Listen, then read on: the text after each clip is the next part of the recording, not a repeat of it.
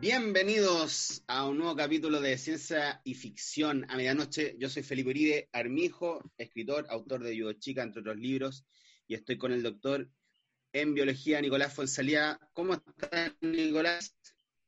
Acá estamos bien, em, calmado, tranquilo, calmado, nervioso. Em, tranquilo, nervioso. Y muy... Como una mosca, así de tranquilo. Claro, y como acelerado y volando. Tranquilo, nervioso como una mosca. Y mirando en 360 grados.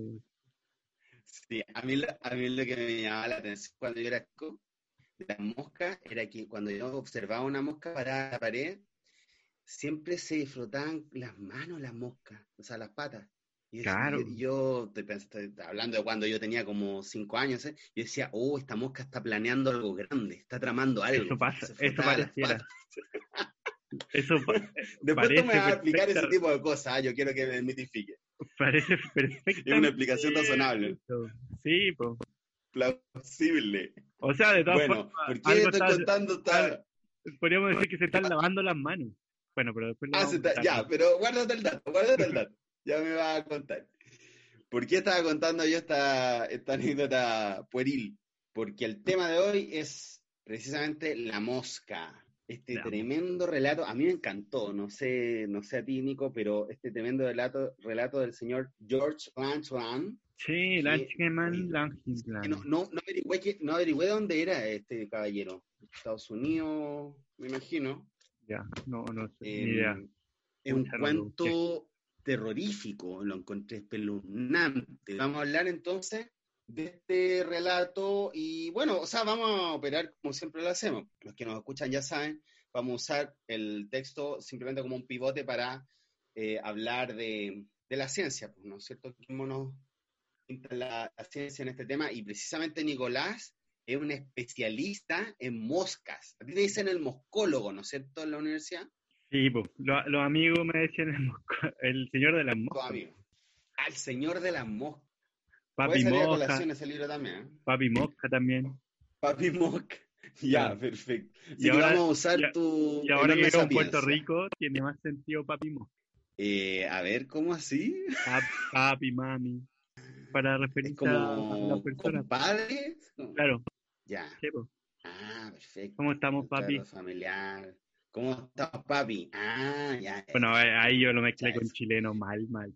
Qué pésimo. Todavía no, todavía no puedo apropiarme bien. Oye, vamos a... Solamente tengo ganas de apropiarme. bueno, eso es lo primero. Vamos a contar un poquito de qué se trata el cuento del señor Tanchman. Sí, dale nomás, pues. Resulta que hay una persona que recibe una noticia que su hermano fue asesinado por su cuñada. Y él va al lugar de los hechos, él es como un gerente, una cosa así de una fábrica, Claro. De una, claro, donde hay una especie de. Mm, es como un martillo, ¿no? Creo que esa es la palabra que usaban. Y resulta que ahí fue asesinado su hermano y él empieza a averiguar por qué, por qué la cuñada habrá cometido esta locura. Bueno, ah, claro, porque desde, porque hay hacer. Desde el principio, esa parte no me acuerdo bien, pero desde el principio. Ah, no, porque ella ya había asumido que era, era culpable. No había que investigar nada, porque ella. Ah, claro, ella dijo, ella dijo, sí, yo lo maté, o sea, le dice al narrador, yo maté a tu hermano, yo fui. Toda la razón. Y, y, por eso como que se, eh, ella se la, em, se la toma por loca, se la encierra, de hecho, en un manicomio y este personaje empieza a tratar de averiguar la verdad. Pues. Y resulta que la, claro, confesó el crimen, pero no quiere entregar los detalles, no quiere contar la motivación que tuvo, y por eso tanto el policía que está investigando como el narrador eh, eh, eh, sienten que hay un gran misterio acá, pues, o sea, quieren saber qué pasó, acá hay gato encerrado, pues no puede ser que esta galla de la noche a la mañana se haya vuelto tan loca como para matar a su marido, al cual quería mucho, a sangre fría. Claro. No, podía ser, ¿no? no, ahí empieza la investigación no calzaba. Y después cuando ella ya se ve bien pillada, ah, y ella tenía una obsesión por la mosca, porque ellos tenían un, e, ella y el tipo que murió tenían un hijo chico, y ella le pedía al, niño que le buscara una mosca con la cabeza blanca, totalmente blanca. Y el inspector dice, hay algo ahí con lo de la mosca, le dice al narrador, no sé, algo, algo tiene que ver el misterio con lo de la mosca. Y resulta que eh, cuando ya eh, se ve encerrada, eh, arrinconada, pillada ella, le entrega un manuscrito al narrador y por tanto encontramos acá, nos encontramos ante el, bueno, el viejo recurso del relato enmarcado. Ella en un manuscrito escribió lo que realmente pasó, ¿no es cierto?, la explicación de por qué mató a su la verdad. Claro, y ahí ya entramos a, tierra derecha. Y ahí ella cuenta, bueno, el marido, aparte, un dato que no había dado, es que trabajaba para la, como la Fuerza Aérea, algo así, ¿no? Era como una... Ministerio del, aire, Agencia del Aire. del Aire. Era un científico, un científico dedicado A, cosas científicas. No, no hay mucho más referencia. Claro, como era tecnología militar, una cosa así. Claro, pero era alguien que podía hacer cualquier cosa. Siempre está, era un inventor.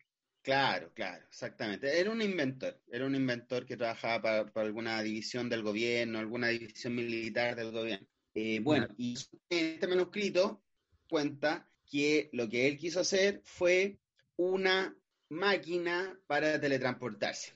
De hecho, lo que estoy contando probablemente es conocido por la gente, por mucha gente, porque hay, bueno, varias versiones cinematográficas, hay un capítulo de Los Simpsons que se trata de esto, Oye, yo me escuché, espérate, yo escuché un, un podcast que hablaban de las películas, pues hay como cuatro. Pues. La hay una del 50 que tiene una y dos, y después va la de los 80 que es la más famosa, yo diría, porque es de Cronenberg y me imagino que es la que más la gente ha visto. Claro, actúa como actúa gente más famosa. Betty Davis. Claro. Pero hay una eh, después de esa. E, esa tiene una secuela. Esa película también tiene una ah, secuela que es, eh, está el hijo. Es otra historia igual. O sea... Pero debe ser una basura eso, ¿no? Como... No sé, pues no la vi. No la vi. La mosca contra depredador, una cosa así como... No la vi. Lo único que entendía cachar que tiene un final feliz. Pero bueno. Ya, viste una basura, una basura. Ah, ya, bueno. No hay finales, todos los finales... no hay historias buenas con finales felices. sí, pues claro, hay varias versiones cinematográficas, como decía eh, entonces, claro, en el capítulo de Los Simpsons ahí también se muestra que este tipo hizo una máquina para teletransportarse. Parece que en Los Simpsons a Homero le regalaban la máquina, algo así, y él lo usaba para pura estupidez. Para, se la, compra. Ah, ya la compró. Se la compra en un remate al científico. Ah, el doctor, ¿cómo se llama? Freak, Freaky, algo así, ¿no?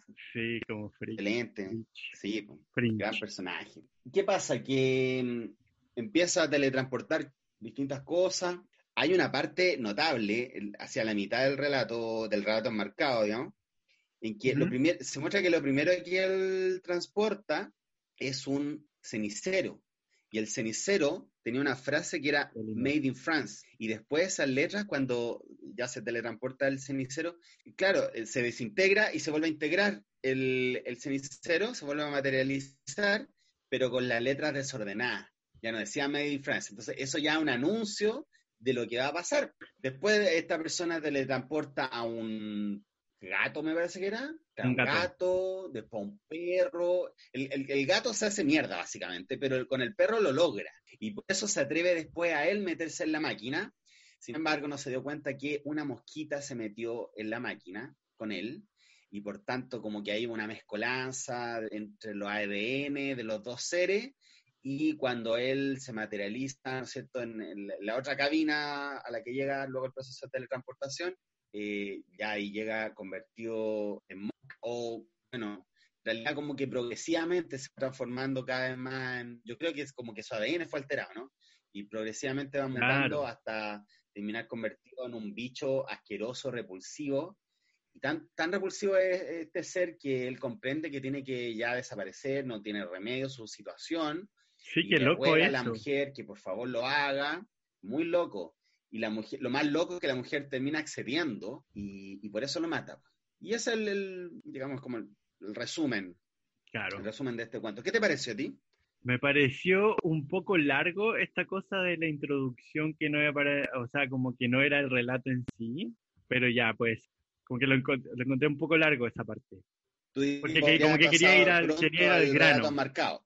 Sí, quería ir como al grano de la, de la historia de la mosca. Y no cachaba que era así, entonces tuve todo, varios pasajes pensando como ya, ¿y cuándo en el fondo, como ahí te podría preguntar, ¿esto es un recurso para tener más páginas o es para captar al lector?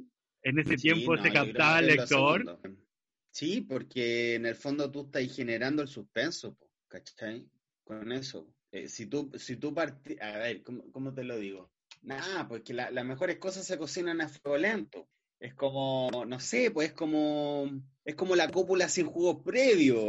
como, ¿cachai? No, vos tenéis que seducir al lector primero. Eh, tenéis que despertar su curiosidad. Ah, ya, sí, El personaje, el narrador, pero en el fondo lo que voy, el narrador está tratando de desentrañar un misterio. Entonces, ¿qué pasa? Que el lector tiene que empatizar con la curiosidad que tiene el narrador. ¿Y cómo empatizaría si hubiera una introducción de media página? No alcanzáis a empatizar. Así que, claro, había que hacer una cosa un poquito más dilatada para que el, lector, en el fondo, esté tan metido como el narrador comprenda, empatice con esa sensación antes de que ya se, cuente la verdad. O sea, al menos yo lo veo así. Sí, sí. ¿Te parece oh, un relato, te parece un relato de más de, terror, de suspenso? ¿Qué te pasó? Em, sí, que ahí yo no sé, no, no sé muy bien las definiciones, pero claro, me dio miedo igual, pues igual lo que más, lo que más me dio miedo es em, la dinámica del gato, porque, porque tú cachai, o sea, lo que está, el, el experimento de este tipo era desintegrar materialmente todos los átomos de las cosas que te transportaba de un lado para el otro. Entonces, en ese proceso de, desmantelar toda la materia de lo que estaba transportándose, podía rehacerse en otro sector, porque tenía de alguna forma como una, una manera de reintegrarlo sin que las partes se le fueran a la mierda. Esa era, ese era su, su, invención. Claro, o sea, yo no sé si eso tendrá algún remoto asidero, pero yo me imaginé cuando él describió eso, lo que pasa con... Porque él explicaba a la, a la señora, ¿no? Como el procedimiento, de materializaban, ¿no es cierto?, los objetos, y yo, yo me imaginé, yo recordé alguna explicación que vi en un documental, no sé, de cuando chocan las galaxias. Ah. Y de repente pasa eso que como, precisamente como la, estrellas están tan alejadas unas de otras, a pesar de que hay un choque de galaxias, la mayoría de las estrellas no van a chocar con otras estrellas, van a pasar al lado de otras estrellas. o sea, no va a haber ninguna colisión, o muy poca, cuando hay, un choque de galaxias. Es como que hay un, hay un orden que mantiene el, hay, no, hay como una estructura invisible, energética, que mantiene Em, el orden que tiene la, el orden que tiene la materia en el universo. claro, la estructura. Pero lo que él explicaba a la señora es que los átomos, porque te decía esto de la galaxia, porque decía, los átomos están muy dispersos en la materia. O sea, hay mucho vacío entre medio. Por eso es fácil producir e inducir este proceso de desmaterialización yo puedo terminar de separar los átomos y luego reintegrarlo, es fácil, dice. E incluso le, le dice a la señora, yo, digamos, concentrara todos los átomos de la materia que conforma tu cuerpo, si pusiera un átomo así al lado de otro, ah. tu cuerpo tendría el volumen de una cabeza alfiler. Claro, ese sí, pues ese es un buen ejemplo de lo que como el espacio que hay entre los electrones y el núcleo de un átomo, entonces es bastante espacio vacío. De hecho, somos más espacio vacío que otra cosa. ¡Wow! ¡Qué profundo y triste eso no es! Somos más vacíos que otra cosa. Sí, ahora igual le pasa a este personaje que comete bueno, como ha pasado con varios relatos que hemos visto, el pecado del, de la ibris, ¿no es cierto? de ah, transgredir los límites de los dioses. Lo volvemos a ver. Claro, como que tú dices, no, no lo haga, no lo haga, obvio que lo va a hacer. Oye, ya, pero eh, espera, volviendo a mi sensación, es que me dio miedo, me dio miedo el gato como perdido en el espacio, porque el, el gato, que es como el primer, bueno, después de este cenicero, eh, después viene el gato, que era el gato de la familia, entonces igual ya es una cosa media triste, pero lo usa y se le desaparece, pues no vuelve, no, ah, no, pues, el gato no se reintegra. No se reintegra. Entonces, bueno, eso sería como algo para abortar tu experimento y yo, no sé, pues como que empezaría a hacer una cosa. Pero no, él, él dijo, ya, bueno, no importa, lo puedo arreglar. Le falta atornillar un poco más aquí esta torta. Claro, algunos experimentarían con su suegra, digamos. En fin, me acordé con, con, eso del gato, Eh, ¿Te acordáis en Watchman cuando se desintegraba el, el tipo antes de ser el Doctor Manhattan? Que quedaba así como varios meses en el aire. Chucha, ya no me acuerdo, pero sí, como mm, se desintegra y después él se quedó en el, como una presencia, y después se formó el Doctor Manhattan. Quedaron todos sus átomos dispersos, es lo mismo que el gato. Solo que, claro, cuando logró reintegrarse, ella era el Doctor Manhattan. Claro. Pero sí, porque triste destino para el gato. No sabemos qué pasa. Y bueno, la otra vez cuando hicimos el capítulo de. Espérate, ¿qué fue? Ah, de la pata de mono. La pata de mono y, otra vuelta de tuerca. Yo te contaba un poco la teoría que tiene este autor. Uy, se me olvidó olvidar el nombre. Bueno, pero el libro es súper interesante. Se llama Filosofía del Terror, Paradojas del Corazón. Ese es el subtítulo, Paradojas del Corazón. Bueno, y ah, ahí este tipo hace una conceptualización de lo que es el, terror, digamos, la literatura de terror, el cine de terror, la ficción de terror.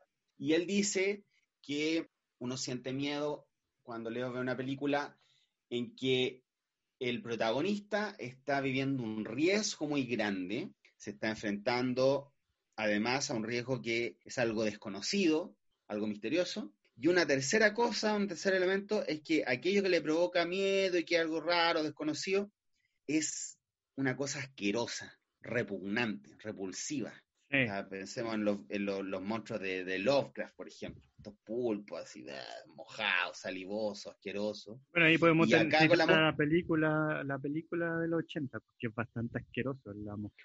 Claro, acá pasa eso. De hecho, yo creo que el, momento más terrorífico en ese sentido se produce cuando, porque dijimos eh, delante cuando hicimos el resumen del cuento, que la señora en un momento suscribe la tesis de que él tiene que morir, pues él dice, sí, ya, yo, yo te voy a ayudar porque esto no tiene remedio.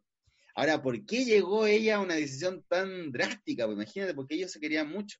Porque el, el, tipo cuando se empezó a transformar en mosca, se encerró en su laboratorio y no se, no se comunicaba salvo por mensajes que él tipeaba en una máquina de escribir. Le mandaba así como hojitas por debajo de la puerta y además golpeaba. Era como dos golpes en la puerta son sí, uno no, qué sé porque él le, explicó que no podía hablar, porque ya su cara era como la cara de una mosca. Y, él, y ella le decía, pero déjame verte, qué sé yo, y él no, pues las veces que ella entraba, no me acuerdo, ojalá le comía, sería qué sé yo, él se ponía como una... Una, manta. Una manta, una toalla, algo así. Un velo. Encima de la, un velo, encima de la cabeza. Y hay un pasaje en que a él se le cae eso, y ella ve...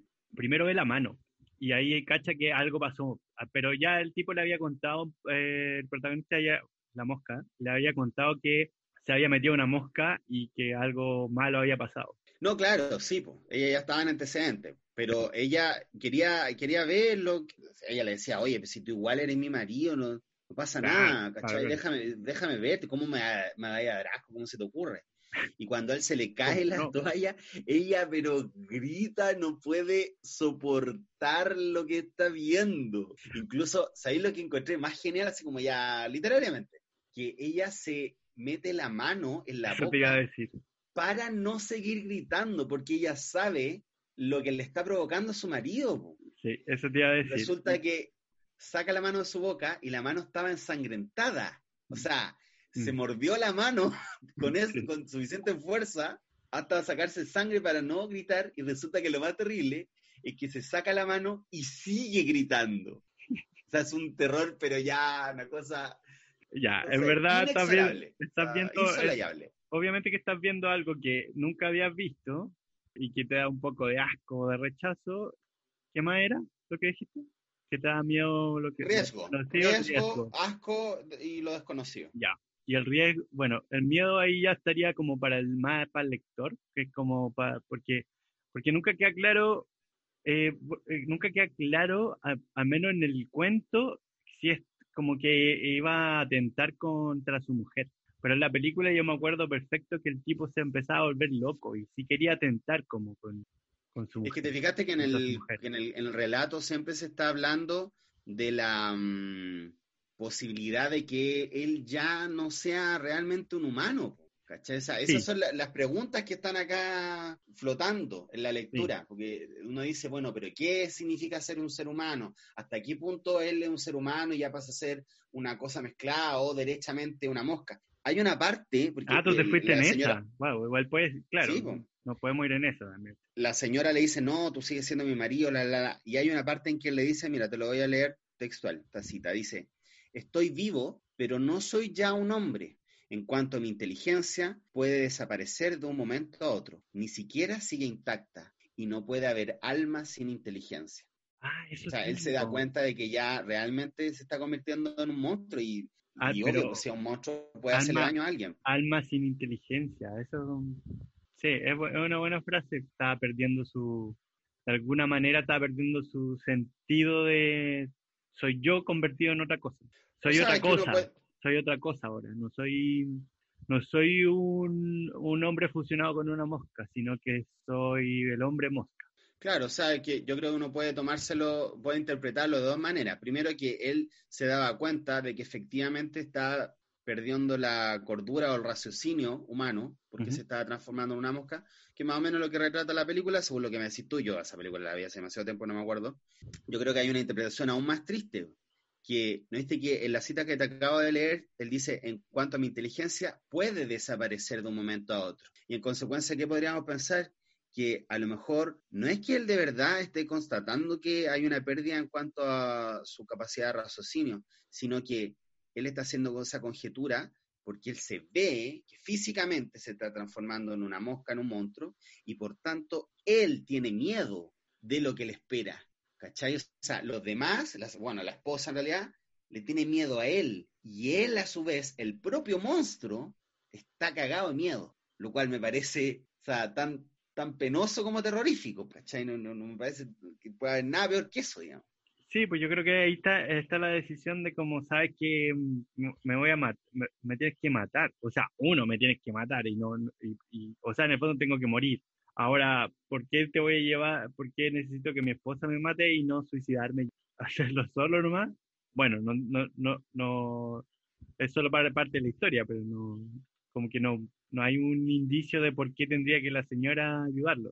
Eh, claro. O sea, bueno, es que había, alguien tenía que operar el, este como martillo de la industria que, que lo iba a aplastar.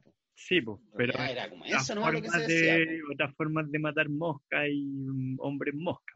Claro, es que él quería que no quedara nada de él. Quería que lo desintegrara, así como que quedara hecho puré. De hecho, ¿te fijaste que quedaba un brazo fuera del martillo? Y por eso ella tenía que operar por, segunda vez claro. el, martillo. Si no, fue de haber sido bien terrible para, esa mujer tener que hacer eso. Sí, tenía eh, razón, porque tenía que, él, él, pensaba que lo mejor era así porque eh, así iba a morir él. Él tenía un problema con aceptar que se había equivocado, que había cometido un error. Entonces también tenía que tapar el error, ¿cachai? Porque no podían encontrar un cuerpo mitad hombre, mitad mosca, aunque le habría servido a la señora para justificar que no estaba loca. ya, em, pero respecto de eso, mira, me voy a agarrar de eso último que acabas de decir. Hay una parte en que cuando el narrador ya la cachó, ya se dio cuenta más o menos de qué iba el cuento, y por eso ella le pasó el manuscrito contándole la firme, en que ella le dice que está ahí, que en el fondo que se está haciendo pasar por loca, porque no quiere que el mundo piense que su hijo que ese niño es hijo de una asesina, de, una mujer que, asesinó a su marido a sangre fría. Ella prefiere que piensen que la mamá de él está loca nomás. Es menos grave. ¿Cachai? Es como, no sé, piensa en el bullying que le van a hacer al niño en el, en el colegio. Oye, tu mamá, o sea, qué onda, una asesina, pero salvaje, despiadada, ¿cachai? En cambio, si ah, está loca, eso bueno, es Eso es menos malo que que esté loca y mató a tu papá. Claro, está loca, es como, ya, está enferma nomás, pues no sé. Aquí voy, ¿cuál es mi punto? Que eh, no solo, yo creo que este personaje, que se llamaba, hoy no hemos dicho en el nombre, se llamaba Bob, por si acaso. No solo Bob, estaba pensando en la muerte, en su muerte en sí, sino que en su memoria, en lo que iba a pasar después. Porque en el fondo, él se daba cuenta de que él ya no era él, como estábamos diciendo. Él se estaba transformando en una, en una mosca. Yo me acuerdo cuando yo estuve súper enfermo, eh, yo tuve, bueno, la otra vez conté porque tuve un cáncer cuando era bastante joven y cuando llevaba varios meses en el hospital con quimioterapia, fiebre, en fin, un montón de cosas, me levanté después de estar meses acostado, pude levantarme al baño, por primera vez y me vi al espejo y realmente fue una cosa espantosa porque no me reconocí, o sea, estaba eh, pelado, con los ojos totalmente, en, mi ojo era como brasa porque de tanto toser se me habían puesto muy rojo. Bueno, y a lo que voy es como que yo no reconocía esa imagen que estaba en el espejo. Y piensa, mira, voy a leer una, una cita de las palabras de la mujer respecto del, de este tipo. Dice, jamás olvidaré aquel cráneo aplastado, aquella cabeza de pesadilla, blanca, velluda, con puntiagudas orejas de gato y ojos protegidos por grandes placas oscuras. La nariz rosada y palpitante era también la de un gato, pero la boca había sido sustituida por una especie de hendidura vertical, cubierta de largos pelos rojos y prolongada por una trompa negra y viscosa que se abocinaba en su extremo. Entonces, si este tipo se ve así, que de verdad un monstruo, él dice, oye, eh, yo ya no soy yo, y por lo tanto, yo no quiero que después, cuando, eh, no quiero matarme, no sé, pegando un balazo, acuchillándome, cortándome las venas, no sé, porque igual va a quedar mi cadáver y todos van a ver eso, porque yo dejé de ser yo, ¿cachai?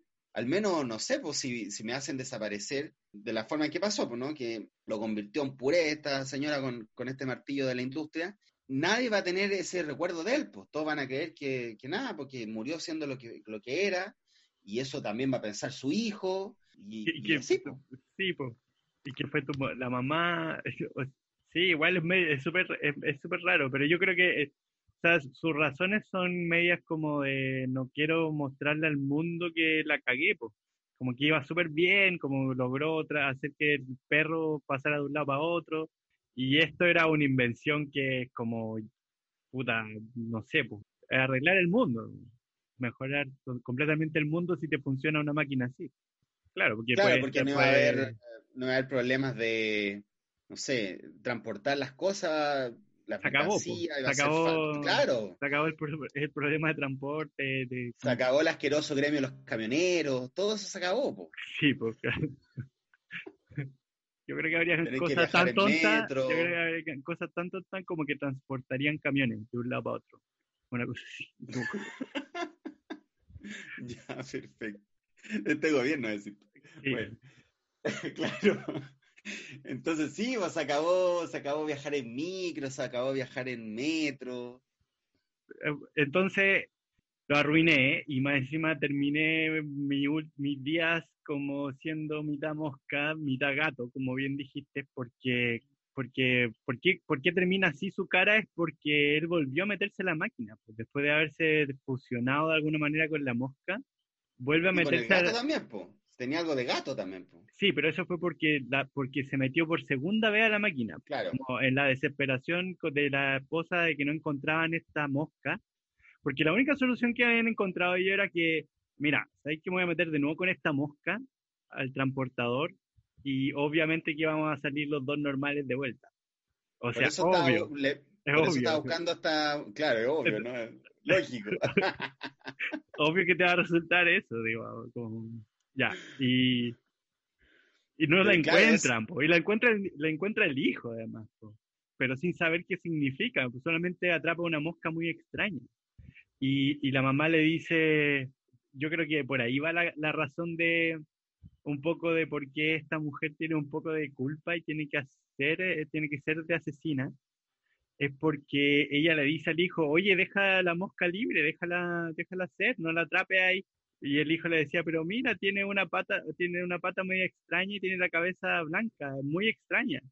eso era cuando ya había muerto, ¿no? No, pues eso es cuando acaba, acababa de, había, mira, se transporta y al otro día la mujer encuentra una carta en la puerta con información y a ella le llama la atención esto. Entonces empieza a comunicarse con esta cosa que no entiende bien qué es pero se supone que es su esposo. Em, ah, y ahí, ahí el niño aparece con, hay una mosca, la atrapé, y la esposa dice, no, porque aquí nosotros no hacemos el daño a los animales. Ya es, bueno, medio raro, pero dice una frase así, como... Solo desintegramos gatos, digamos. Claro, claro. Pero no hacemos daño a los animales, así que déjala libre nomás, pues deja esta mosca libre. Y entonces el niño, obvio, hace caso, pues al mismo, lo iban, lo iban a retar. eh, lo iban a castigar. O sea, ella, ella tuvo la solución en sus manos. Claro. Pero no lo supo. Pero no tenía idea, pues bueno, porque el weón tampoco le dijo la verdad de un principio, pues estaba escribiendo mal. Claro, tiene razón, eso De hecho, ahí también hay un momento en que el tipo, cuando la mujer le dice, oye, pero quizá era la mosca que encontró eh, Kevin, no me acuerdo el nombre. Y el tipo dice, o sea, el tipo como que hace un gesto de como, puta, comeré, pues, o sea, encontrar una mosca de nuevo. Claro, otra, la mosca. Eh, claro, como maldita suerte la mía, pues, como si era la única opción. Ya, entonces, después de eso, como que eh, hay varias cartas y, ellos asumen que la única salida que tienen es matar, matarse, porque también le pasó y, ahí pasa que la mujer encuentra, o sea, lo ve finalmente y en verdad le da miedo, asco, todo. Y, y entonces ahí eh, le, Ah, no, miento. Antes de eso, ella le dice como, oye, pero ¿por qué no lo intentáis por última vez? Quizás pasa algo que no sabes todavía y bla, bla, bla. Incluso él habla de, oye, sí, tienes razón, el instinto femenino voy a hacerle caso a tu instinto femenino, que en general a veces funciona. Pero nunca te hago parte de mi experimento, pero está... ahora, ahora, ahora, ahora se volvió un macho deconstruido. Imagínate, cuando ya era un monstruo. Ahora sí que sí, yo creo que tienes razón. Y, y va y se mete de vuelta, y por eso se fusiona de nuevo de vuelta con el gato, pues, ¿cachai? Como que no se, se metió solo con en la máquina, entonces lo único que estaba dando vuelta por ahí era el gato. Y por eso llega a eh, la, a la, conclusión la mujer de, mira, voy a leer la cita. Claro. Dice, sí, Bob tenía razón. Era preciso que nadie supiera de él ni de su triste destino. Comprendía mi error al proponerle una nueva desintegración y, confusamente, me daba cuenta de que nuevas tentativas solo conducirían a transformaciones aún más horribles. O el gallo ya estaba convertido en un monstruo y llegó un momento que dijo, o sea, ¿qué voy a hacer después si sigo así intentándolo? Sí, pues, y ahí mm, ese relato, el relato que estáis diciendo tú sobre como cada vez ser menos tú, cada vez iba perdiendo un poco de él también, pues, como no solamente fusionándose con el gato, sino que perdiendo también algo de él. Algo de él quedó ahí en el aire, en el cielo, en el... Exactamente. Ya como se dio cuenta que era una mosca, que era un monstruo, él sabía que, como dijiste tú, ¿no? Él dijo, cooperé, o sea, chao, y más encima se perdió la mosca, o sea, estaba listo para la foto. Pero el punto es que, como él se daba cuenta de que si seguía intentándolo, iba a ser cada vez menos él, no sé, pues yo pienso que hay distintas maneras de morir, y eso es lo que él en eso pensaba, ¿cachai? Porque igual hay muertes que tienen más sentido que otras, digamos. Porque si te vaya a morir, por último muérete siendo tú, pero que en el último momento de tu vida tú ya no te reconozcáis a ti mismo, que hayáis perdido tu identidad, una muerte demasiado absurda, demasiado intolerable. Yo creo que eso es lo que él no quería. Sí, igual hay algo de ego ahí, como yo quería, o sea, yo lo, yo lo leí Eres muy duro, eres muy duro con el pobre Bob. No, yo lo leí ¿Sabes por qué? ¿Sabes por qué? Porque, porque eres un científico. Eres demasiado autocrítico. Estás proyectando tu autocrítica. Puede ser, puede ser, puede ser. Un poco de esto, un poco de aquello. Sí, pero igual lo entiendo como, como que estuvo a nada de ser el hombre más famoso del mundo por mucho tiempo. Claro, o sea, la, clásica historia de que alcanzaste, casi, casi alcanzaste la gloria, sí, pero nada, pues la caída fue estrepitosa, pues como, no sé, eh, empezando por Lucifer. o sea, casi derrocaste a Dios y ¿dónde terminaste? Ah, ya, está bien, pues esa es una buena metáfora de todo, de todo este asunto. Sí, pues un poco eso. Pues, intentaste ser Dios y, Dios se rió de ti y te volvió un monstruo. Sí, pues sí, en la vieja historia, en los mitos griegos también pasa eso, ¿no? Claro. Que trataban de derrocar a Zeus, terminaban en el Tártaro. A Prometeo le cometían la guata, lo, ¿cómo se llama? Una águila, algo así, ¿no? Y con, se supone que todas buenas intenciones, en este caso, como, como que el tipo se supone que, no sé, pues era no, era un científico maligno, como... No era ambicioso en un sentido egoísta, tipo, tipo Pinky Cerebro, así como que el cerebro quiere conquistar el mundo por, por, por ego nomás. Claro, pues eh, incluso hay algo, el hermano habla un poco de, de, cómo era este, este tipo. Ah, que era como bien obsesivo con su trabajo, pero no tan, no, no, en verdad no era tan obsesivo. Tengo la sensación de haber leído que el hermano decía como, pero también le dedica tiempo a su familia, a su hijo, no sé qué. Eh, o sea, no se pierde en el trabajo. Sin embargo, todo después, todo lo que nos relata la esposa es todo lo contrario. Un tipo que estaba todo el día ahí metido. Sí, cierto. Sí, porque la esposa, había un pasaje en que decía, ¿no? Como que era normal que él... Eh, Estuviera días ahí. Claro, que o sea, podía ser. laboratorio. Sí, no sé. Sí, no, no quedó tan claro eso. Pero es que igual es interesante si lo plantea así, en términos del, bueno, lo que explicábamos la otra vez sobre la literatura del siglo XX, la literatura contemporánea que ofrece una mm, visión más polifónica de la realidad. Hablamos la del perspectivismo, tú podéis ver la historia desde la óptica de la mujer, desde la óptica de Bob, desde la óptica del hermano, desde la óptica del detective también, ¿cachai? Entonces, bueno, eso también es menos, menos relatado. Como que sabemos que sí, menos. Que, que, que, se supone que es competente. Tampoco sabemos si es genio. no, pero el detective cumple la función de, así como de, de Scully en los, en archivos secretos. Es como la voz de la razón, así como, oye, no, que hay ah, como... Sí. Y, oye, ¿y al final? ¿Contamos al final o no? Bueno, ya hemos contado. Bueno, ya. hay que contarlo todo nomás. Sí, hay que contarlo todo. Hay que darlo todo. Oye, mira. ¿Qué pasa al final? Hay que darlo todo. Eh, encontrar la mosca. ¿Quién la encontraba? Era el, el, el, niño de nuevo, ¿no? ¿Parece? No, pues el, el, cuñado, el narrador. Cuñado, eh, claro. Y la metía en una cajita de fósforo sí, y la iba a enterrar donde el hermano. Claro, y la encontró en la encontró en una telaraña. Ah, claro, de veras, sí. Y, en el patio de su casa, sí, y no alcanzó a salvarla. Que tú caché que en la película, esto lo escuché en el podcast, escuché.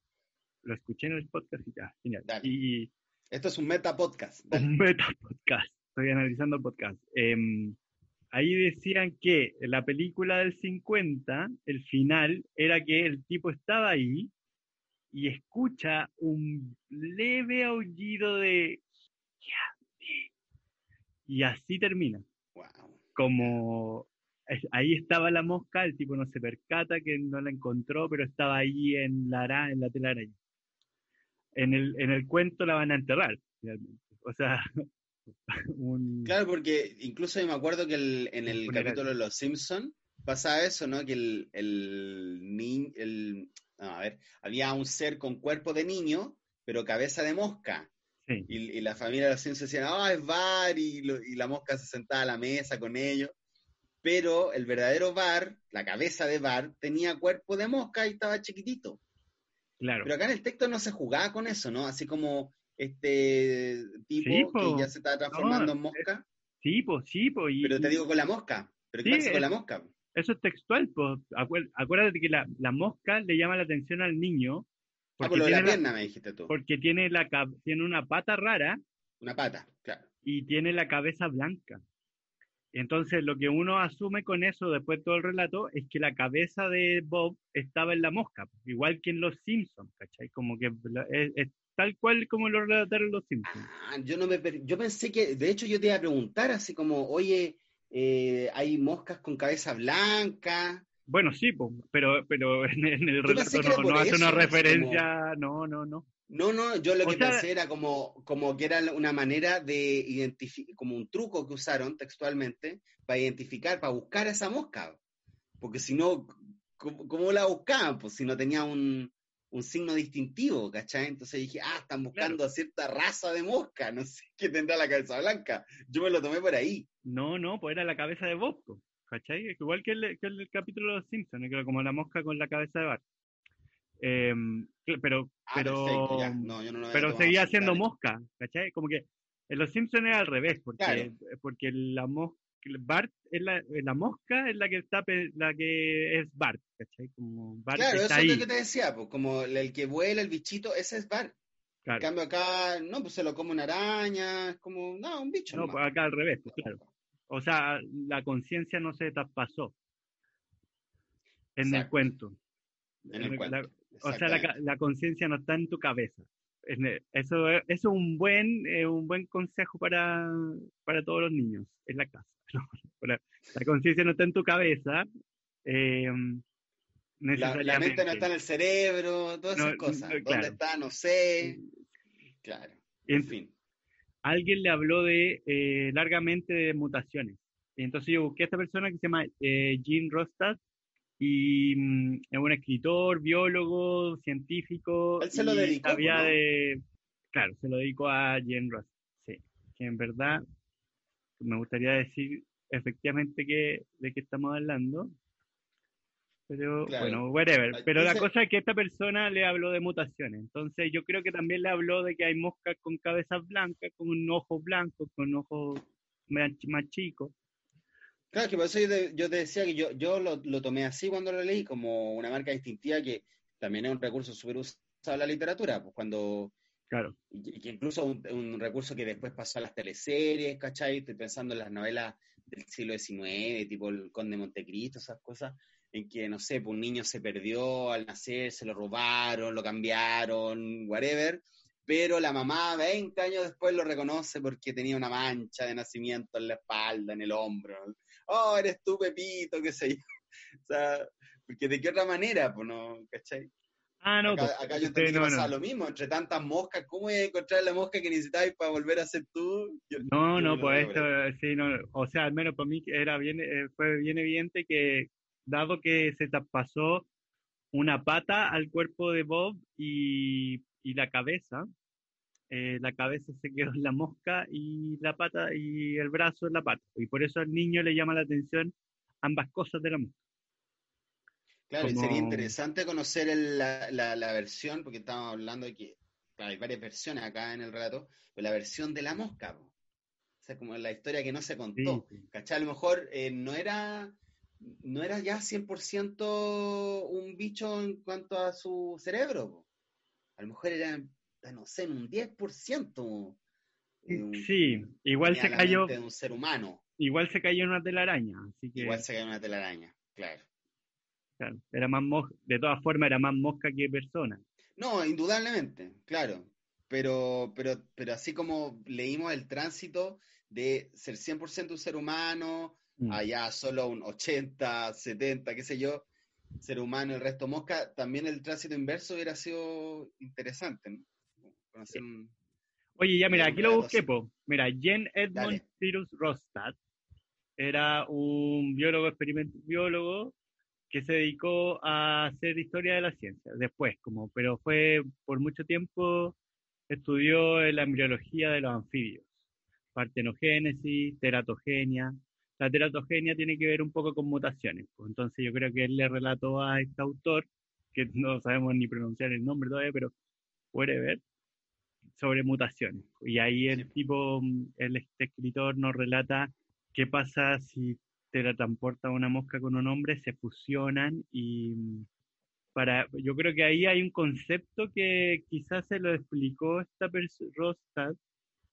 Uno, uno piensa en los genes y las mutaciones como que podrían determinar ciertos rasgos. Entonces tiene sentido que en el cuento nos digan, oye, mira, solo se le cambió la cabeza y el brazo, porque son como parte de, de las mutaciones que ocurren.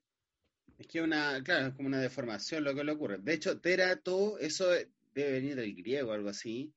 Yo creo más griego que latín. Y, sí. pues eso significa pues, monstruosidad, deformación, porque la teratología es la disciplina que estudia la, las personas deformes, o los seres deformes.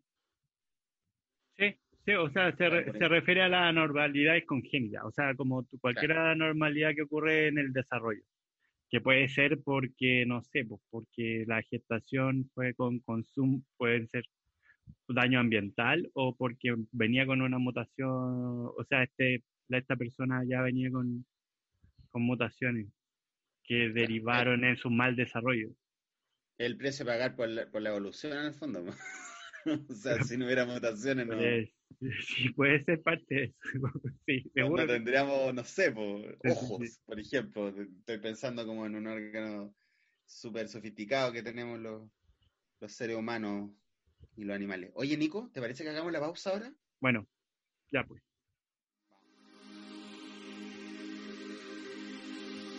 Bueno, estamos de vuelta ya con nuestro programa del día de hoy dedicado a las moscas. Bueno, a la mosca, el cuento de las moscas en general, un tributo a las moscas del mundo. Claro. Gracias. ¿A, ti te parecen hermosas las moscas, Nicolás? ¿Por eso tú dedicas a estudiar a las moscas? Eh, no, Em, sí, igual le he, le he, agarrado cariño. No sé si como que la encuentro linda, no, no, no, diría eso, pero le he agarrado cariño. Igual me han hecho viajar por el mundo. Es parte de mi trabajo, igual, así que le agradezco. Le agradezco como mi obsesión por las mosquitas. Es que también, eh, no sé, pues, a lo mejor uno puede encontrar cierta belleza en una mosca, puede ser. Porque son, algunas son de, de bueno, antes estaba hablando de las moscas como blanca. Claro, pero hay algunas que son como iridescentes, ¿cachado? Así media azulosa, media como color arcoíris. Pueden tener cierta belleza. Pero claro, como pasaba en el cuento, si tú miras eso muy de cerca, ya hay otra cosa. ¿verdad? Ah, sí. No, pero en general se ven, las retratan más asquerosas de lo que realmente son. O sea, al menos las que, las que yo trabajo, igual están más limpias. A ver, cuéntanos, ¿cómo son realmente las moscas? ¿Cuáles son los tipos de moscas? Hay montones, hay montones. Yo creo que en este relato está, o sea, dado de, da, dada la información que tenemos sobre este autor que recibió como una charla de un amigo sobre mutaciones, a mí se me hace, o me da la, se me da la impresión le, que le habló de una, un tipo de mosquita que se ha usado como para investigar hace 100 años. No tengo idea de cuándo este cuento, pero me imagino que estaba, le, habló un poco de la Drosophila melanogaster, que es la mosca que hace más de 100 años, diría yo, que se usa como herramienta, como animal de investigación. Perdona, ¿cómo me dijiste que se llamaba la mosca? Drosophila melanogaster. Ya. ¿Y por qué, por qué se usa tanto esa mosca. Sí, no, básicamente esto, esto, partió porque un científico dijo, eh, parece que está muy caro comprar eh, Guinea Pig. Em, eh, se me hace muy caro y en verdad se demoran caleta en crecer. Se demoran un, tiempo en crecer que me di cuenta que con las mosquitas encontré estas moscas, las voy a cultivar, crecen rápido, eh, no es muy barato mantenerla eh, y, podemos analizar un gran grupo de, animales, así que ¿por qué no lo usamos para hacer investigación? Y, y en ese entonces estaba como muy de moda, eh, no, no sé si muy de moda, pero bueno, había muchas investigaciones, pero hay un grupito de gente que estaba bien interesado en la genética. en la genética como a raíz de Mendel, como después de Mendel la cosa quedó ahí como, ¿qué más podemos saber? Porque Mendel había hablado de factores que se transmiten de generación a generación, pero no estaba muy claro qué es lo que se transmite. Y... Es que él como que teorizó antes de, que se pudiera observar eso, lo que lo hace aún más genial. O sea, antes de que se descubriera la, o sea, la doble hélice, ¿cómo se llaman los tipos de...? La estructura del DNA. Claro, Watson y Crick, pero eso mucho después. Eso fue en los años 50, por ahí, pues Mendel es como de principio del siglo XX, ¿será? Por ahí, final del XIX. Sí, Entonces lo mismo que pasó con, eh, con Demócrito, que hace miles de años hablaba del átomo. Claro. pero porque él se lo imaginó nomás. Po. Claro, mucho tiempo después viene la teoría de Dalton y de Rutherford, mucho, mucho tiempo después, está bien. El modelo atómico que conocemos, hasta que, usamos hasta el día de hoy. Y bueno, en este caso es lo mismo, pues entonces había, eh, el primer tipo que se hizo famoso por trabajar en moscas se llama Morgan, que es un científico que está, no sé si es gringo, pero trabajaba en Nueva York. De hecho, todavía en la, en la universidad donde trabaja le tienen como una, una habitación que se llama The Fly Room. Le tienen como un, en honor, le tienen ahí como un espacio porque, porque Morgan es, em, el de, él describió que existían eh, rasgos o genes, porque ya en ese entonces le empezaron a decir genes. Bueno, de hecho, eh, una de sus una de sus cosas fue haberle dicho estos factores los vamos a llamar genes. antes ya lo habían dicho, como lo habían propuesto como nombre, pero él dijo, mira, estos factores que se están heredando en las mosquitas, porque estaba usando moscas para trabajar, son genes que se traspasan y están ligados al sexo. Entonces Morgan es famoso porque describió la herencia eh, ligada al cromosoma sexual. Y ese es su gran aporte, como... Eh, haber ligado, en general. Como en general. en eh, general, de todos los seres, estamos hablando del sexo en general. Exacto, como que lo describió en la mosca, dijo, mira, hay caracteres que yo puedo seguir acá en las moscas cuando las cultivo y, la, y, las miro y de repente aparece una mosca con, con los ojos blancos de una generación a otra eh, y empiezo a seguir esa mutación. Pero Morgan lo que descubrió es que habían rasgos de su fenotipo de las moscas, la ala, los ojos, en este caso los ojos, que se transmiten eh, a través del cromosoma sexual. O sea, solamente se hereda, él pensaba que solamente lo heredaban los machos en un principio, esta cosa de los ojos blancos, porque solamente vio un macho de ojos blancos. Y después se dio cuenta de que también podían haber hembras de ojos blancos. Entonces eso lo hizo, le hizo pensar que, eh, que este era un rasgo recesivo, entonces solamente la hembra para tener los ojos blancos tiene que tener doble carga de ese, de ese factor, de ese gen. Morgan el primero, el primero que se hizo famoso por esto, entonces él eh, analizó eh, cruzas de mosca y encontró que habían rasgos que se, se, pasaban de generación en generación, pero que estaban ligados al sexo de, del, animal. Oye, pero ¿qué tiene, qué, aparte de eso que estáis contando, ¿cachai? Como de la herencia, ¿qué tenemos en común con las moscas, los seres humanos? Em, como el 60% de los genes, pues. Como que mm, hay, hay datos de esto, bueno, es que ahí hay muchas cosas, hay muchas sutil, pondría mucho asterisco a este dato, pero el dato es que 60% de los genes de la, de la mosca tienen homólogos o tienen genes que tienen la misma función o funciones similares en el humano. Eh, entonces, em, ¿qué, estamos, ¿qué estamos diciendo con eso? Que hay como que esta es una buena herramienta para hacer genética que nos deriven a aproximaciones a cómo funciona el humano a nivel genético. O sea, sirve para investigar. claro. Siempre y cuando no, no te metas en una cámara de teletransportación con una mosca, usar la mosca en ciencia es una buena idea. sí, no tenemos esa, todavía no, no, no ha llegado esa versión al laboratorio de, de teletransportadores. Claro, todavía no. Pero sí, pues, entonces hay un montón de genes que se usan ah, para como modelo animal. Pero a ver, por ejemplo, aquí, pues, cuéntanos, cuéntanos entre telones, a ver cosas, cosas prácticas que hay estudiado. Eh, por ejemplo, parte de la, del desarrollo, del desarrollo embrionario, del desarrollo de, de los animales, de los mamíferos, a nivel genético, quiero decir, se estudió en parte en la drosófila. Y unos tipos, que ahora no me acuerdo bien los nombres, describieron eh, genes que estaban involucrados en el desarrollo embrionario. Y después se dieron cuenta de que estos genes tenían homólogos en los mamíferos. Pero lo primero lo, de, primero lo descubrieron en la mosca. Y vieron como, ah, mira, estos genes afectan el desarrollo de la mosca, entonces la mosca aparece como con una pata más o con la cabeza, ¿ya? Hay un montón de mutantes que son bastante asquerosos si uno lo piensa, con, de moscas en que tienen más pata o, la pata le sale en vez de una antena, como en vez de, en vez de antena sale una pata ahí. Y todos son como procesos de cambio, de, cambio genético del en el desarrollo. O sea, una mosca monstruosa. Una mosca monstruosa. Sí, pues sí, pues, Yo algo leí así como de experimento, que eso Mengele, de, claro, cosas así de genética, quería eh, cambiarle el color de los ojos al, a los niños y por eso lo terminaba dejando ciego, no hacía una cosa muy terrible.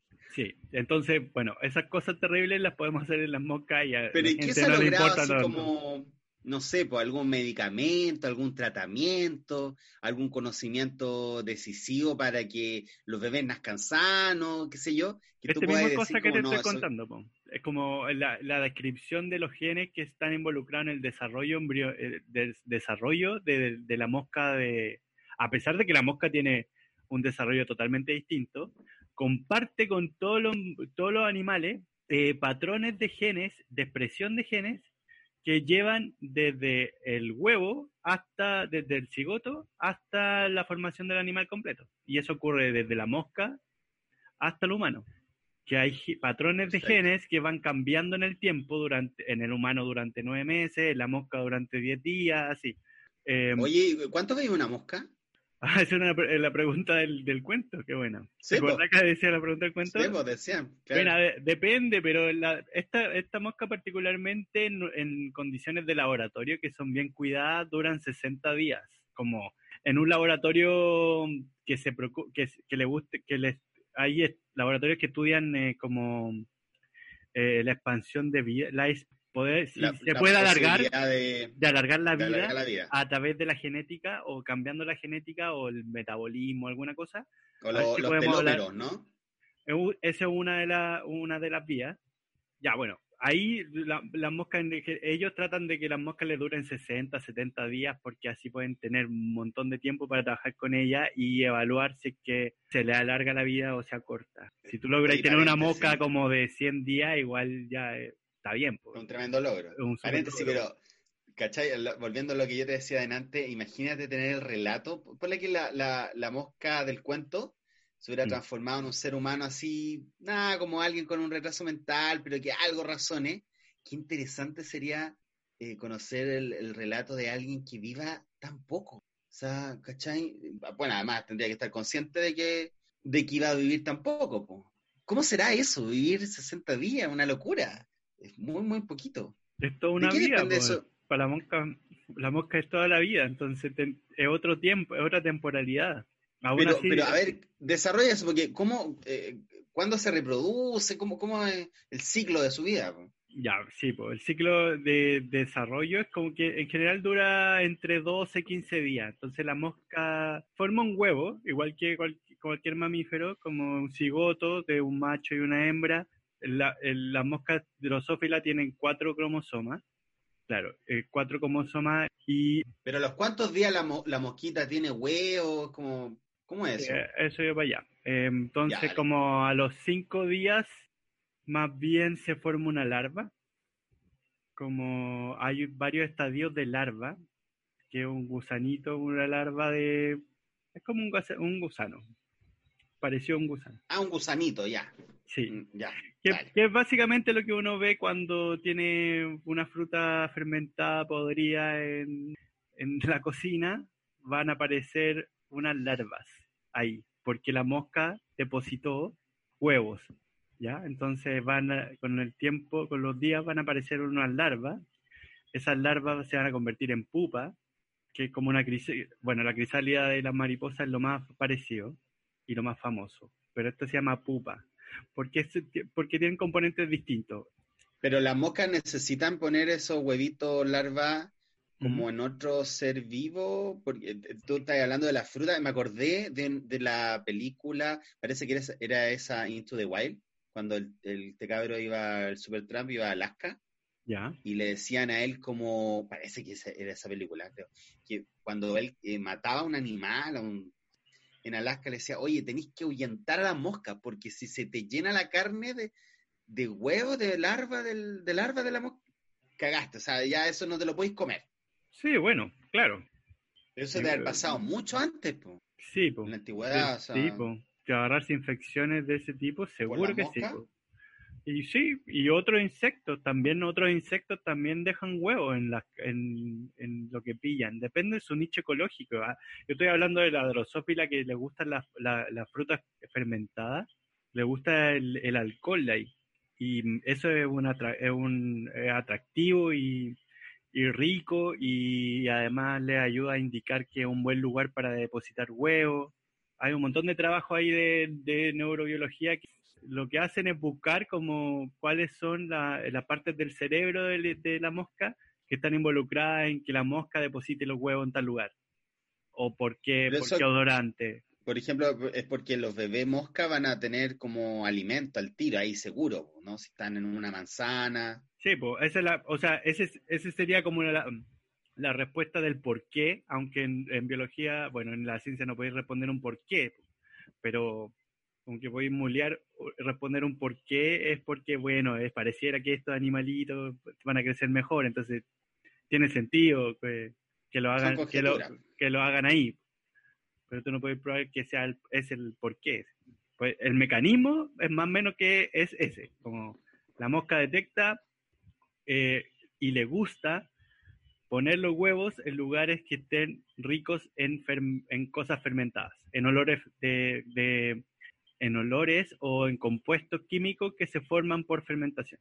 En este caso, en la drosófila, pero hay otra, otra drosófila, bueno, la drosófila melanogaster, porque drosófilas hay varias y hay una y ahí cambian el nicho ecológico muchas. La drosófila melanogaster es la que se ha usado por años como, como para intervenir genéticamente, pero hay muchas que se que existen en la naturaleza. Perfecto. Oye, y demitificando un poco, ¿qué pasa con los ojos de las moscas? ¿Es verdad eso que sale en los monos animados, las películas? ¿Qué sale? no sé qué sale. Tienen mucho ojo. Ah, bueno. No, tienen dos, pero estos ojos se forman por, em, como que tienen muchos omatidios, o sea, sí, omatidio parece que es el nombre, no estoy seguro de esta palabra, pero como que cada una de estas células son capaces de detectar luz igual como un ojo completo, aunque nuestro ojo también tiene muchas, mm, eh, muchas células que todas son capaces de captar luz. Entonces es otra, otra forma de ver el ojo nomás, porque se formó de otra manera nomás. Es como otra forma de reconstruir esa imagen no, es la, en el cerebro. La reconstrucción de la imagen está en el cerebro. No Por eso digo, es otra manera de eso, ¿no? Es otra manera de captar la luz. Entonces ah, ahí hay, hay otra, hay otra, hay, hay otra anatomía encargada de captar la luz, de, de captar diferentes tonos, o sea, diferentes frecuencias de luz, como para que se activan a diferentes frecuencias de luz, eh, y eso origina después en en una parte más, bueno, en el caso del humano, en una parte más, más temporal del cerebro, una, una imagen. Porque la captación de la luz no es la formación de la imagen. Ahora, en la drosófila, eh, esa captación de la luz, también hay un procesamiento. Si es un procesamiento cognitivo que genera una imagen, no lo sé, porque eso también depende mucho del, complejo, o sea, de, la parte más interna del cerebro de la mosca y de todos los insectos en realidad. Como que si ahí mismo se esté formando una imagen, no, no. Oye, y lo que te, lo que yo contaba al principio del programa, de cómo yo cuando era niño veía que las moscas como que a mí me parecía que se estuvieran frotando las patitas, porque tenían, estaban ah, un gran plan. Tú me dijiste algo, ¿no? Cuando empezó el programa, no, como que se estaban lavando las, Claro, pero es que eso las moscas ahí se están limpiando, evidentemente se están lavando las, manos. Y hay, que uno asume que son seres tan sucios que no rehuye la limpieza, ¿no? O sea, claro, uno lo asume. O sea, insisto, estamos en la sección desmitificando a la mosca, pues, No, no, pero es que yo creo que tiene que ver con que, bueno, ¿dónde vas a pillar a las moscas en cosas descompuestas?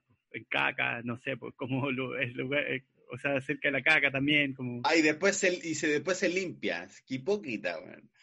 Sí, pues porque pesa, pues. Si igual quiere volar, entonces hay cosas que se le pegan a la ala. Igual le piensa que. Ah, dale. Una de las maneras que tiene la o sea, la mosca tiene receptores gustativos en las patas, en la antena y en la probóscide, que es la boca en el fondo, la trompa. Eh, y, las patas también, como tocando la comida, se le ensucian, pues entonces ahí tienen que limpiarse. El ala también se le va a quedar pegado con algo, o con, una gota de agua, o lo que sea. o sea, la mosca va a tratar de limpiarse. Pues, y ahí hay, eh, como que es, bien interesante eso, porque la mosca también tiene como patrones para limpiarse, como patrones motores para limpiarse, y como que sigue una secuencia para limpiarse. Eso es súper interesante. Como que Claro, como que mm, de, hecho existen mutantes de, de moscas para estudiar este comportamiento que se saltan ciertas, ciertos patrones. Entonces, como, ah, mira, no se limpió los ojos cuando, o, en el, o no se limpió los ojos en el orden correcto. Como que se limpió las patas, después el ala y después los ojos. Y era al revés, ¿cachai? Como lo normal es al revés. Pero eso se puede intencionar desde el laboratorio, así como vamos a crear un mutante que no Sí, pues. ¿Qué opera Hoy, ¿En serio? Hoy, día hay, hay varias herramientas que hacen ese tipo de intervenciones a, nivel celular de, en el cerebro en el caso de lo que estamos estudiando, de, de esos estudios. Oye, pero entre eso y clones humanos, así como soldado universal, hay un, paso. Estamos listos. Sí, pues ahora hay una técnica que es como la más la que ha sido bien de punta, aunque cada vez le están encontrando más, más problemas, que se llama CRISPR, que es una técnica de, de biología molecular, que la biología molecular es cortar partes del DNA y meterlo en otras partes, generar transgénicos, y ahí hay un montón de investigación de biotecnología y bueno, la biotecnología tiene que ver con la aplicación, pero voy al hecho de que es como que están cortando, pegando como legos, y este CRISPR es un sistema que se descubrió en bacterias, que la, que la bacteria lo usa como un método de defensa muy primitivo, como que eh, corta y pega parte de, o corta partes del DNA de, lo, de, de virus que, se, que infectan bacterias para defenderse del procesamiento del virus, porque el virus no lo infecte y no lo mate. Entonces, ese tipo de herramientas se han, se han traspasado a diferentes animales. primero se usó en la mosca y ahora ya se están usando en rata y, CRISPR se está empezando a usar como en célula humana y, es un método de, de biotecnología que que promete montones, pero también tiene como su, la parte en que la gente está diciendo, mira, sabes que no es tan bueno para cortar, pegar, como que corta partes, pero deja rastros o, o deja mal, ese corte no es tan limpio, entonces produce otras cosas que tú no quieres que produzca, así que mejor no lo usemos en humanos todavía propiamente tal, pues usémosla en células de humanos, está bien, pero por ahí vamos, o sea, va para allá, o sea, algo escuché, me acuerdo la otra vez, respecto de que en Islandia parece que era como que hacían estas cosas de programación genética, creo que se llama esto que estás diciendo tú, como que, ya no nacían más niños síndrome de Down, no sé si era fake news o tiene que ver algo con eso. Ah, sí, o sea, mira, en realidad no sé si tiene que ver con eso, pero ¿por qué? ¿Y cuál era la, la noticia? Es porque yo creo que no existen... O sea que se, está evitando ese tipo de nacimiento, gracias al... Ah, pero a mí me da la impresión... genética. No, a mí me da más la impresión de que como que podía decidir abortar, eso, en esos lugares tú puedes decidir abortar, por, y eso podría ser una razón. Mm. Entonces, pues, claro, yo, yo había escuchado lo otro, pero no sé. No puede ser una fake news. Puede ser una fake news. Claro, y en realidad se llama, tiene que ver más con, con, con aborto. Oye, yo, mira, otra, otra noticia que leí por ahí, que era respecto a unos experimentos que se habían hecho para inducirle a la mosca recuerdos falsos. Ah, que hacerle creer a la mosca que pasó por aquí y no pasó por ahí. Y dije, oye, esto se, extrapola y, uno lo lleva al nivel de la vida humana, ¿cachai? Podemos terminar en Blade Runner, así como que te introducían recuerdos falsos. ¿Sabía algo de eso, no? Sí, hay un montón. En... no estoy tan seguro de que lo primero se haya hecho en, eh, en Mosca sobre eso, porque esto se relaciona al, concepto de los enneagramas. Como la, la, formación de la memoria, hay una, una, toda una línea de investigación que tiene que ver con que se forman patrones de conexión entre neuronas que forman una especie de red o una, no sé decirlo, como, ya, eh, eh, eh, es como si armaran un puzzle, todas las neuronas conectadas entre sí, y eso es la memoria. Y eso le llaman enneagrama. Ah, ya. Y esa formación o ese arreglo de las neuronas, si, si, si es propiamente tal, va a dar una memoria, y si es de otra manera, no va a dar la memoria o va a dar otra cosa. Entonces, em, trata, activando ciertas neuronas e inhibiendo otras, se forman este patrón de actividades de esta región que forma un eneagrama que es una memoria. Eso como una vía de investigación que lleva, un, montón de, años. ¿Tú me estás hablando de, un recuerdo particular? Claro, como que tú puedes inducir, ah. tú puedes inducir que se forme un arreglo de estas neuronas que forman una que, que después se traducen en un comportamiento de un ratón o, o la mosca también se pueden inducir ese tipo de cosas, también se puede hacer. Y yo creo que, o sea, esa noticia tiene que ver con que eh, la activación exógena de, neuronas, como... Lo que pasa es que ese, ese, ese nombre para la noticia es para venderla más, pero lo que está ocurriendo, lo que está ocurriendo realmente es las últimas noticias. Es como cuando, cuando, cuando dicen se descubrió un fármaco que podría ser eh, la cura para el Parkinson. Em, en el fondo, la investigación lo que está diciendo es que en un modelo animal de una enfermedad de Parkinson se usó un fármaco que mejoró a este animal o mejoró parte del fenotipo asociado al. Claro, lo que pasa es que obviamente los titulares de la revista Science son mucho menos sexy, mucho menos glamuroso que los titulares de un diario. Entonces, por eso lo mismo lo que quiero decir es que cuando dice como que le inducen memoria falsa, porque ese era el, titular, ¿cierto? Sí, eso era. Entonces, lo que quieren decir ahí es que están manipulando exógenamente la actividad de las neuronas para cuando se form, cuando el animal tiene una memoria o se formó una memoria, no es capaz de eh, gatillar una respuesta conductual porque yo intervine la neurona de alguna forma exógena, a través de una mutación o a través de la expresión de algo en la neurona que yo puedo controlar exógenamente. Pero eso igual es súper interesante porque si lo extrapolamos, si lo llamamos los seres humanos, tú podrías como diseñar la conducta que van a tener los individuos. Como que, me va a provocar ansiedad, que me va a provocar inclinación, no sé, afecto, qué sé yo, placer. Sí, ahí hay una, sí, claro. Interesante. Ahí hay una, mm, y ahí podemos volver al programa de la conciencia porque tiene que ver un poco con eso mismo, como de, de como el, comportamiento y la forma en que yo actúo y, y, mi, mi, yo em, es solamente un montón de neuronas que están actuando de una manera o dado que las neuronas están actuando de una manera, se forma algo que es la conciencia que me hace ser o hacer o sentir como yo me estoy sintiendo y diciendo y haciendo. Claro. Ahora, igual cuando delante tú me decías... Ese es un problema, pero claro, porque en, los animales solamente, podemos, solamente vamos a trabajar con la cosa orgánica, pues no le vamos a preguntar, ¿sentiste lo que estoy haciendo sentir o no lo sentiste? Tenía experiencia subjetiva, ¿no? Claro. tomate, no, no podís, Claro. Claro, y delante como estábamos hablando que tú, tú me decías, bueno, puede que la conciencia no esté en el cerebro, que la mente no esté en el cerebro. Sí, bueno. Es, muy complicado al final de, de dirimir, eh, oh. de, tener la, la última palabra. Depende de este las dos cosas, pues claro. Entonces, sí, esas noticias que tienen que ver con, la, invención de, memoria falsa tienen que ver con eso, con la manipulación exógena de la, actividad de las neuronas para producir eh, cambios en el efecto conductual que uno observa cuando hay un animal que aprendió. Oye, ¿y las moscas cómo se comunican? ¿Se comunican entre ellas, no?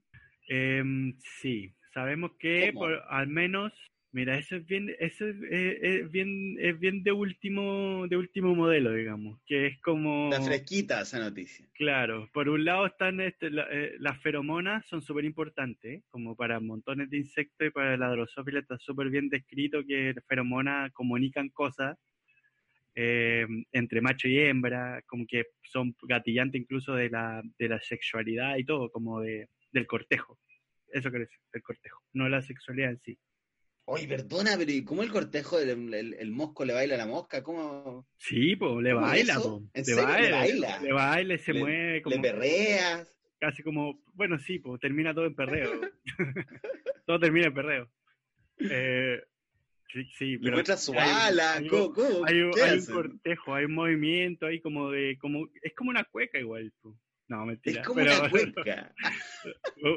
Bueno, la cueca se supone que el cortejo del, del gallo con la gallina. no, que estaba pensando que, que, recuerdo haber visto como un movimiento del macho así como moviéndose en semiluna, en media luna, como enfrente de la hembra. Y la ala también... ¿Quién es lo que evalúa la, ¿Quién es lo que evalúa la, la hembra para elegirlo? Chuta, eso sí, claro, a eso me falta información, como es muy de punta. Yo sé que hay gente que estudia eso, pero no, ya no estoy a, no estoy a caballo con, con esa, con qué es lo que evalúa. Dijiste que no, claro, que los por qué no, nunca están tan claros en la ciencia, pues la ciencia ve el, más el mecanismo. No, sí, pero al menos, al menos yo sé que, por ejemplo, hay cierto odorante, que en esas cosas yo me, me he dedicado más allá. Entonces, hay cierto odorante que la, la hembra percibe y el macho percibe. Como, como esta hembra ya fue, por ejemplo, cortejada por, no, ya fue en verdad copulada por otro macho, entonces quedó parte de la feromona del macho en la hembra y el macho dice, por un lado piensa así como no me va a pescar y puedo cortejar igual a ver si pasa, o puedo, no, en verdad no, hay más, ¿cachai? Voy a buscar otra. Claro, o sea, puede decir, eh, voy, a, voy, a esperar a que, a que se desocupe, porque las la moscas no son no son, ¿cómo se, cómo se, ¿cuál es la palabra? Eh, cuando está... Eh, ah, no, claro, te iba a decir, decir que, no, son, sí, son No, no, que no está con la misma pareja toda su vida, o que recorta su vida, pero... Pero pues, claro, porque 60 días, como que, ¿qué decir? Como... Pueden, tener, no, pero pueden tener varios ciclos, así como, ¿o no? Sí, ¿Uno solo? Sí, pues. Ah, entonces pueden tener distintas parejas, pues. Sí, sí, sí, sí, sí, sí, montones, pues, seguro que sí. Sí, ahí hay, claro, monógamos no son. Y la y ahí la única, la única cosa que está, que está un poco claro con eso es que la hembra hace, hay un proceso de competición, por ejemplo, si fue como preñado por varios machos, hay, hay una competencia de cuál es el que el Claro.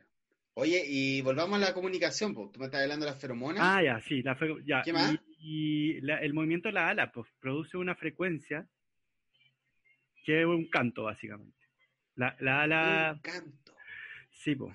Las alas se mueven a ciertas frecuencias que generan patrones de frecuencia que si uno tiene un microscopio, o sea, un microscopio, un micrófono suficientemente bueno, puede escuchar un canto. Como los grillos también hacen cosas, digo. Pero eso con la ala, con el, con el, batir de las alas. Existirá, esos registros así como eh, una, el, digamos, como, como suena Plutón. Mosca, mezclado con Mozart, claro, como suena Plutón. Como suena Europa. Sí, existen esos registros. ¿Qué, características tiene? No sé. No sabría cómo describirlo. No, no, uno no lo, no, no, nuestro oído no es capaz de percibirlo nomás. Como que ah, dale, dale, dale. Sí, no es como que eso, no es como un grillo. No, lo que quiero decir que no es un grillo, no es un sonido como un grillo. Esto es. Sería, eso se llama ultrasonido, ¿no? claro. Frecuencia...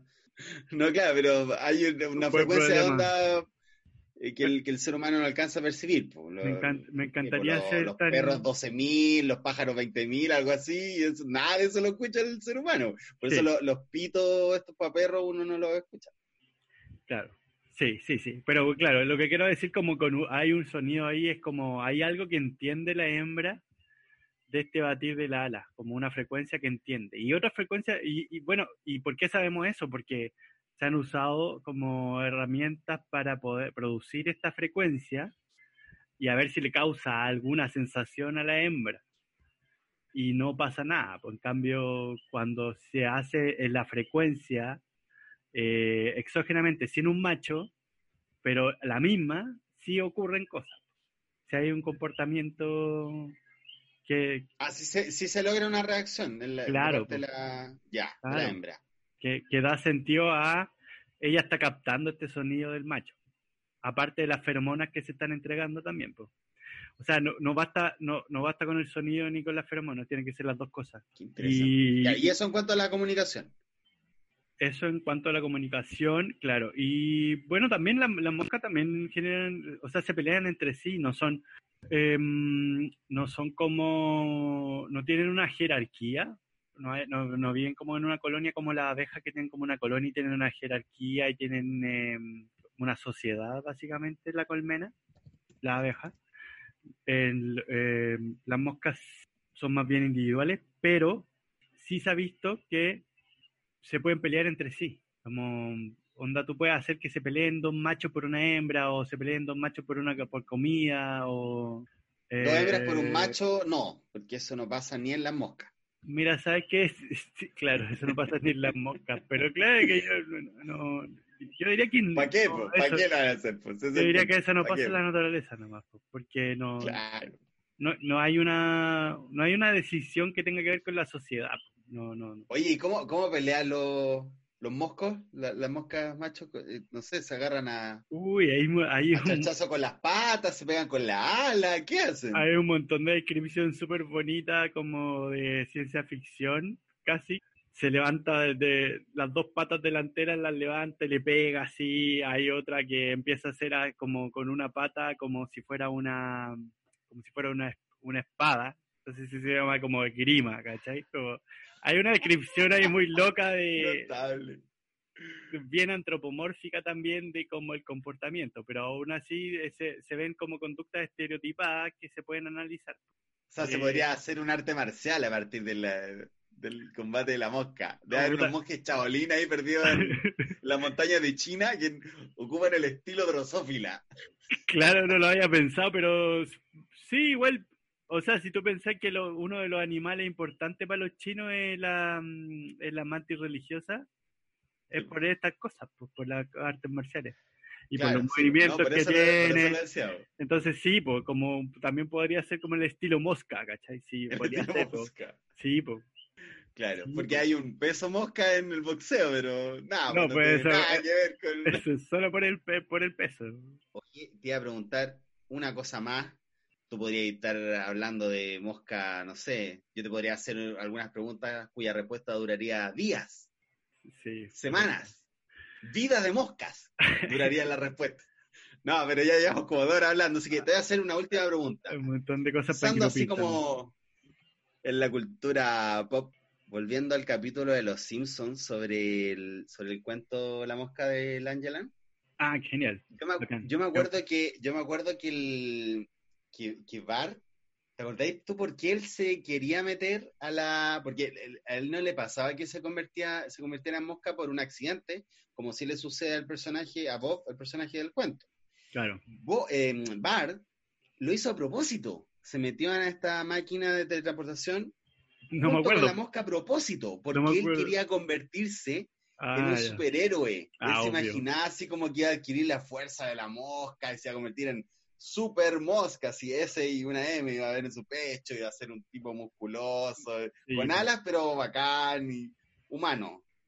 Pero nada, eso te iba a preguntar, pues como eh, la, mosca también tiene como una... Eh, ¿Tiene algún asidero eso? O sea, la mosca tiene una fuerza. ¿Un superpoder? Claro, como mayor, tiene algo que. Bueno, claro, vuela, pero. Puta, pero, qué mejor superpoder, pues como ya voláis, porque. O pero, sea, pero tiene, tiene, una, tiene, una, gran fuerza, como muchas veces su peso, qué sé yo, pues. Eso, eso es más de la hormiga que está el dato, como que puede como soportar tantas veces su, su peso eh, la mosca no tengo, no estoy seguro de que pueda soportar tantas veces su peso. Ahora si uno le pone una, una gota de agua a una mosca, igual coperopo, como si le pones encima una gota de agua. Igual ya es demasiado peso, así que no creo que tenga como super fuerza, como en comparación con, con la hormiga que sí podría aguantar. O sea, un superhéroe, el señor Mosca, Don Mosca, Capitán Mosca, volaría. Sería súper sería super chacha porque su único poder sería volar, ¿no? No hay, nada más que podría ofrecer a la mosca al... Puta, trata de atrapar una mosca, po. Atrapa una mosca y me avisáis. Ah, ya. Como el capitán mosca, el héroe más esquivo. Claro, pues igual. De la liga de los super insectos. Sí, pues tiene como. Hay como hay un. hay una especie de superpoder ahí, pues como una, una ventaja. Ah, ya, oye, y, y, lo último que te voy a preguntar. ¿Cachaste que el principio del cuento, ¿cachaste cómo empezaba? Ah, no. Dice, dice el narrador, siempre me han dado rol los timbres. Incluso durante el día cuando trabajo en mi, despacho, contesto al teléfono con cierto malestar. Todo ese párrafo se trata de eso, y el párrafo introductorio. O sea, siempre el comienzo de un cuento o novela es súper importante.